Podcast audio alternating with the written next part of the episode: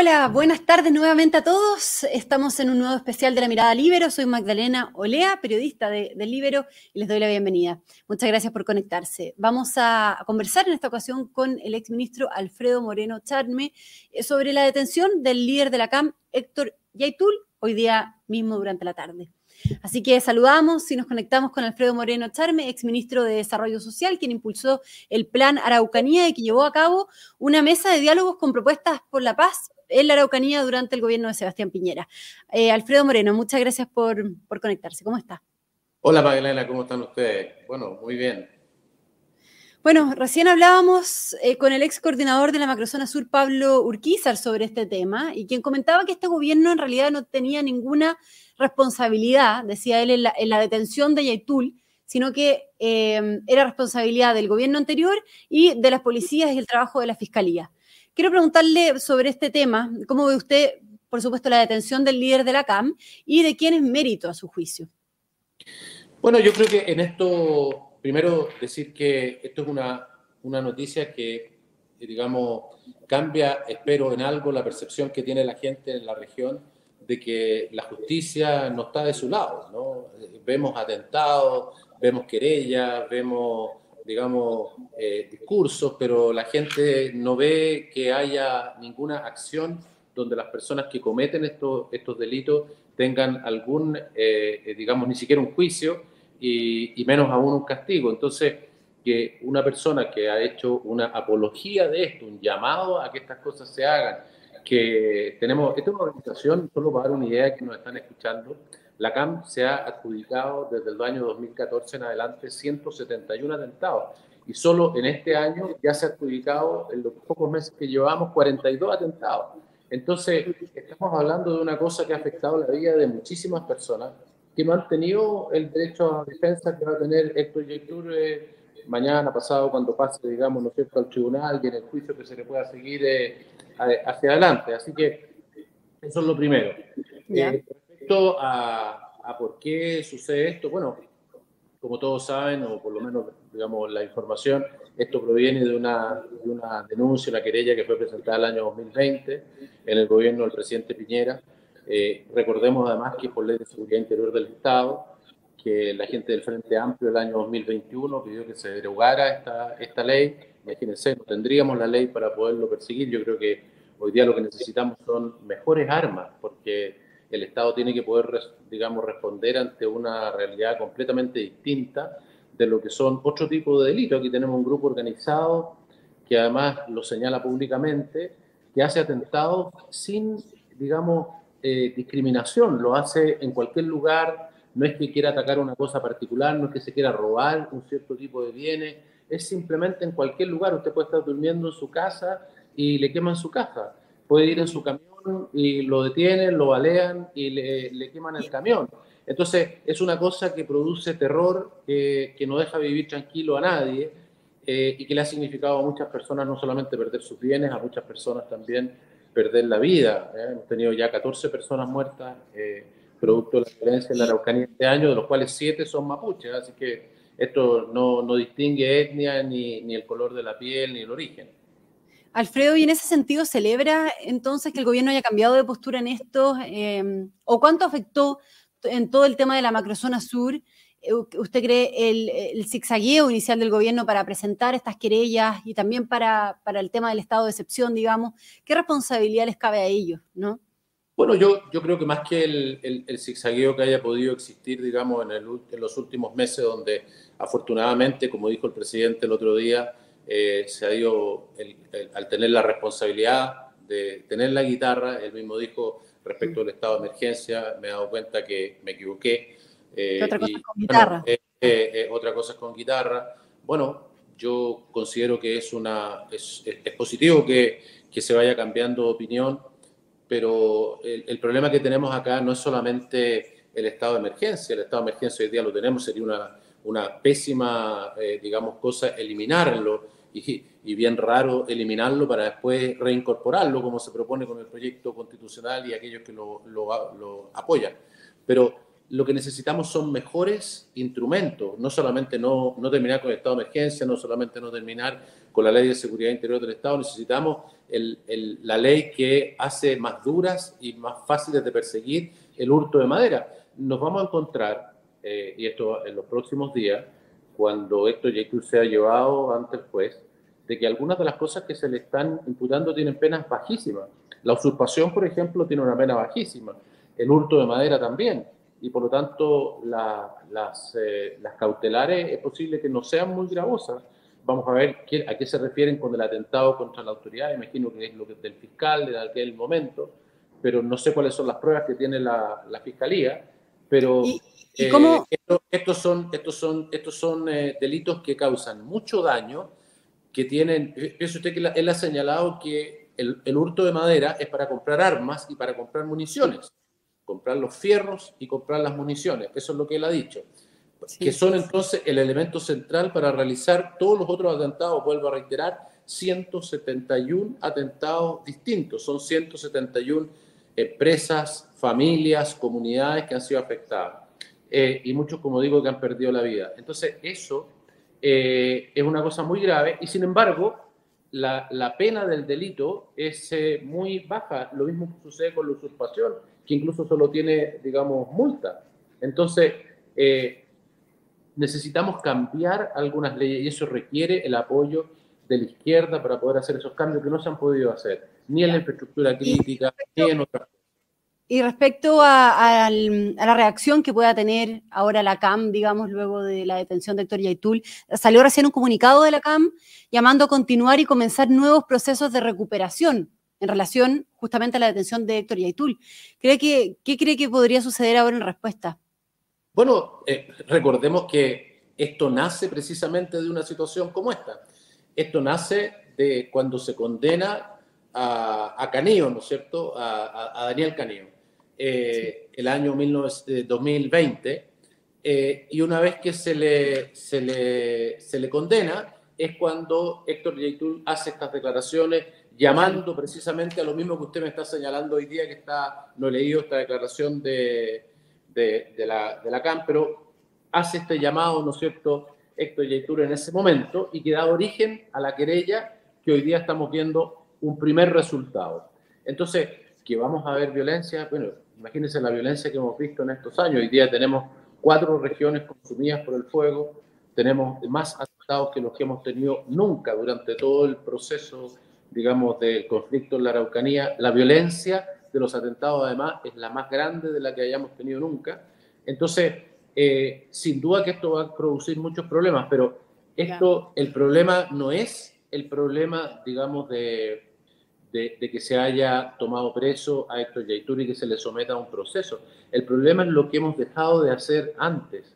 Desgraciadamente, el Estado, y esto tiene muchas partes, los gobiernos, los fiscales, los tribunales, las leyes, por lo tanto el Congreso, no se ha hecho lo que se requiere para haber detenido esto con anticipación y hemos llegado a, a un punto en el cual eh, eh, hoy día tenemos al frente un grupo que cuando se toma preso a una persona con pruebas, que tiene además todos los derechos de defensa que no han tenido las víctimas, eh, entonces somos objeto de que el Estado y la ciudadanía y la comunidad tienen que sufrir entonces que le cortan las rutas, que hay apreciaciones, que seguramente van a haber atentados, en fin. Entonces, esto no puede existir un grupo así de poderoso, con esa cantidad de armamento, eh, con esta distribución territorial que cubre ya cuatro regiones del país, esto partió en la Araucanía solamente. Oiga, y entiendo que usted ha mantenido diálogos con la ministra Isquiasiches de Interior para crear una nueva comisión para la Araucanía, justamente. ¿Nos puede contar más sobre esas conversaciones? Eh, no, eh, la verdad es que simplemente lo que yo le puedo reiterar, que lo he dicho públicamente, yo tengo la mejor disposición de ayudar en esto. Conozco muy de cerca, por el trabajo que me tocó hacer, el sufrimiento que tiene la gente en ese lugar.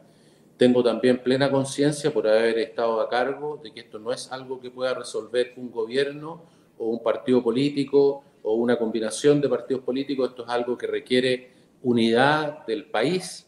En todos los países que han sido exitosos en esta materia eh, se requieren varios gobiernos ningún gobierno hacia atrás ha podido resolver esto. Este gobierno probablemente tampoco lo va a poder resolver eh, y va a tomar varios años. Entonces tenemos que enderezar el...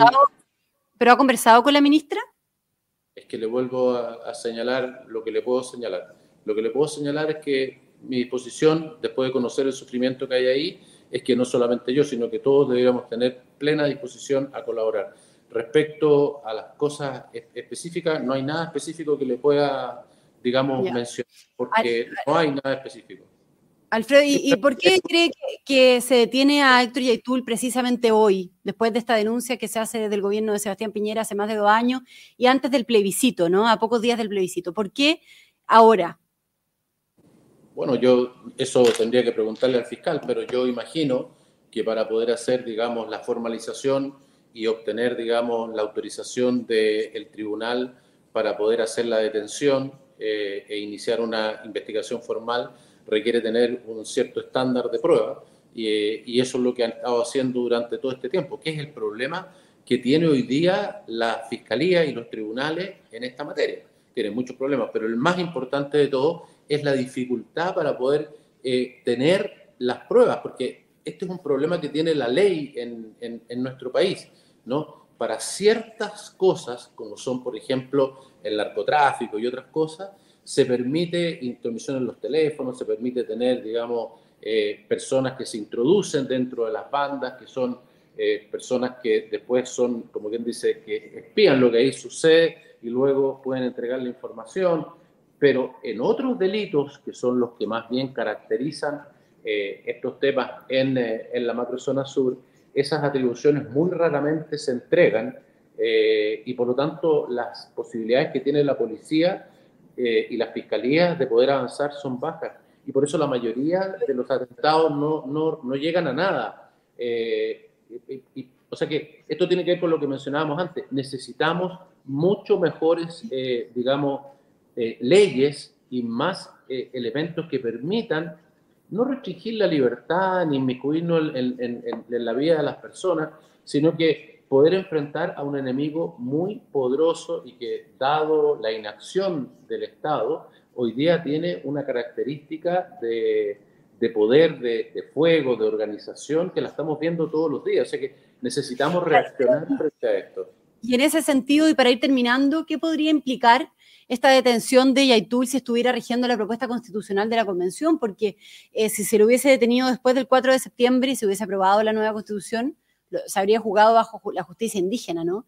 ¿Qué hubiese sucedido en este caso? Bueno, las consecuencias, yo creo que es interesante su pregunta, porque no solamente sería que habría, eh, digamos, no se sabría dónde y cómo, digamos, habría que juzgarlo, porque habría justicia indígena porque él pertenece a una etnia, pero los que son afectados, algunos son indígenas y otros no. Entonces, bueno, ¿a quién se le aplica? ¿Se aplica dentro de una autonomía territorial indígena o se aplica, digamos, en un lugar que no lo sería? ¿Serían estas autonomías territoriales indígenas válidas para unos, para unos digamos, eh, delitos cometidos con anterioridad o para los que siguen? O sea, habría una indefinición. En segundo lugar, ¿Cómo controlaría el Estado el problema de la violencia que usted me señala? Hoy día tenemos, entiendo, ya varios caminos tomados en la Araucanía. Usted me dice que la CAM ha señalado que vamos a tener usurpaciones.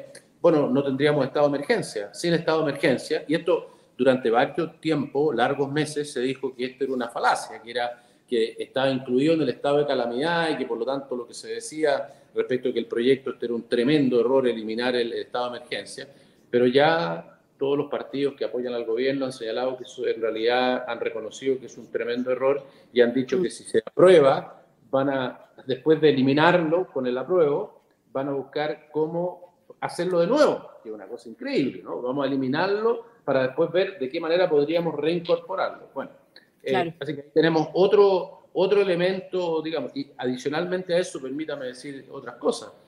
Eh, la justicia, sea donde sea donde está, pasa a ser controlado por el Consejo de la Justicia. El Consejo de la Justicia tiene una parte que son elegidos por los jueces y los, funcionarios no, no, no jueces del sistema judicial, que ya deja de ser poder judicial, pero, pero resulta que eh, el resto los elige la Cámara del Congreso de Diputadas y Diputados, eh, y ese Congreso de Diputadas y Diputados tendría escaños reservados que con la fórmula de, de votación que tiene, estarían sobre, sobre, representados en más de tres veces, porque se hacen por la población, de acuerdo al censo, pero después la votación se hace de acuerdo a lo que van a votar y la mayoría de las personas, como ya lo vimos en la convención, que son de distintas etnias, votan, prefieren votar, votar en su región, en su distrito, por su diputado, por su senador, por su convencional de ahí, y no votan allá. Hoy, en este caso votó un tercio, ¿no? Entonces, eh, se eligieron los convencionales, y se repite eso en el proyecto, con un tercio de los votos del resto. Pero además de eso, a pesar de que son elegidos ya con una participación tres veces superior a lo que se debiera, eh, además de eso, hay dos escaños reservados adicionales en el Consejo de la Justicia, que son escaños reservados indígenas. Y ese Consejo tiene la facultad de remover, designar, eh, que puede enviar, ¿no es cierto?, a otra región a, un, a un juez. Y además, esta Cámara de Diputados, este Congreso de Diputadas y Diputados, como se llamaría en esta nueva convención, tiene la facultad de hacer acusación constitucional contra los jueces. Esto es algo que no se ha mencionado. Eh, hoy día tenemos acusaciones constitucionales contra los ministros, pero en, la nueva, en el proyecto de nueva constitución se agrega que hay acusación constitucional contra el director de la policía, contra el director de investigaciones, contra los generales, contra los jueces, aparte de los ministros. Por lo tanto, la política, la política donde el tema indígena sería preponderante si se aprobara este proyecto, pero más que preponderante y muy por encima del tamaño de la población, eh, estaría por encima de la justicia. ¿Qué justicia entonces podría existir eh, cuando, digamos, hay ese cruce de, de interés? Ahora, debo decir, eh, solo, solo quisiera agregar, sin embargo, que esto es, aquí lo que estamos viendo es gente que ataca que destruye y que destruye bienes y destruye la vida de personas, ya sea porque le quita la vida o porque destruye la vida de su familia y que, las personas que quieren a esas personas que han perdido la vida.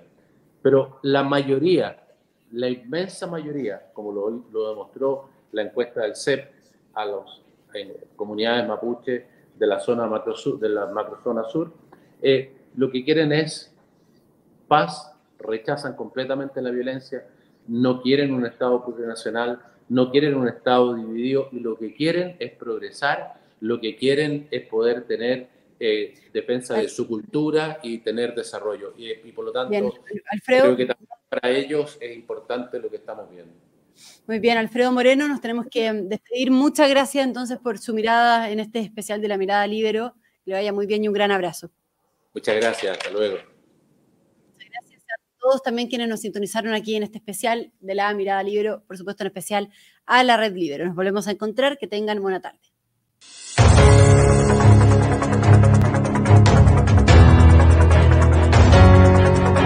Haz que estos contenidos lleguen más lejos haciéndote miembro de la Red Libero.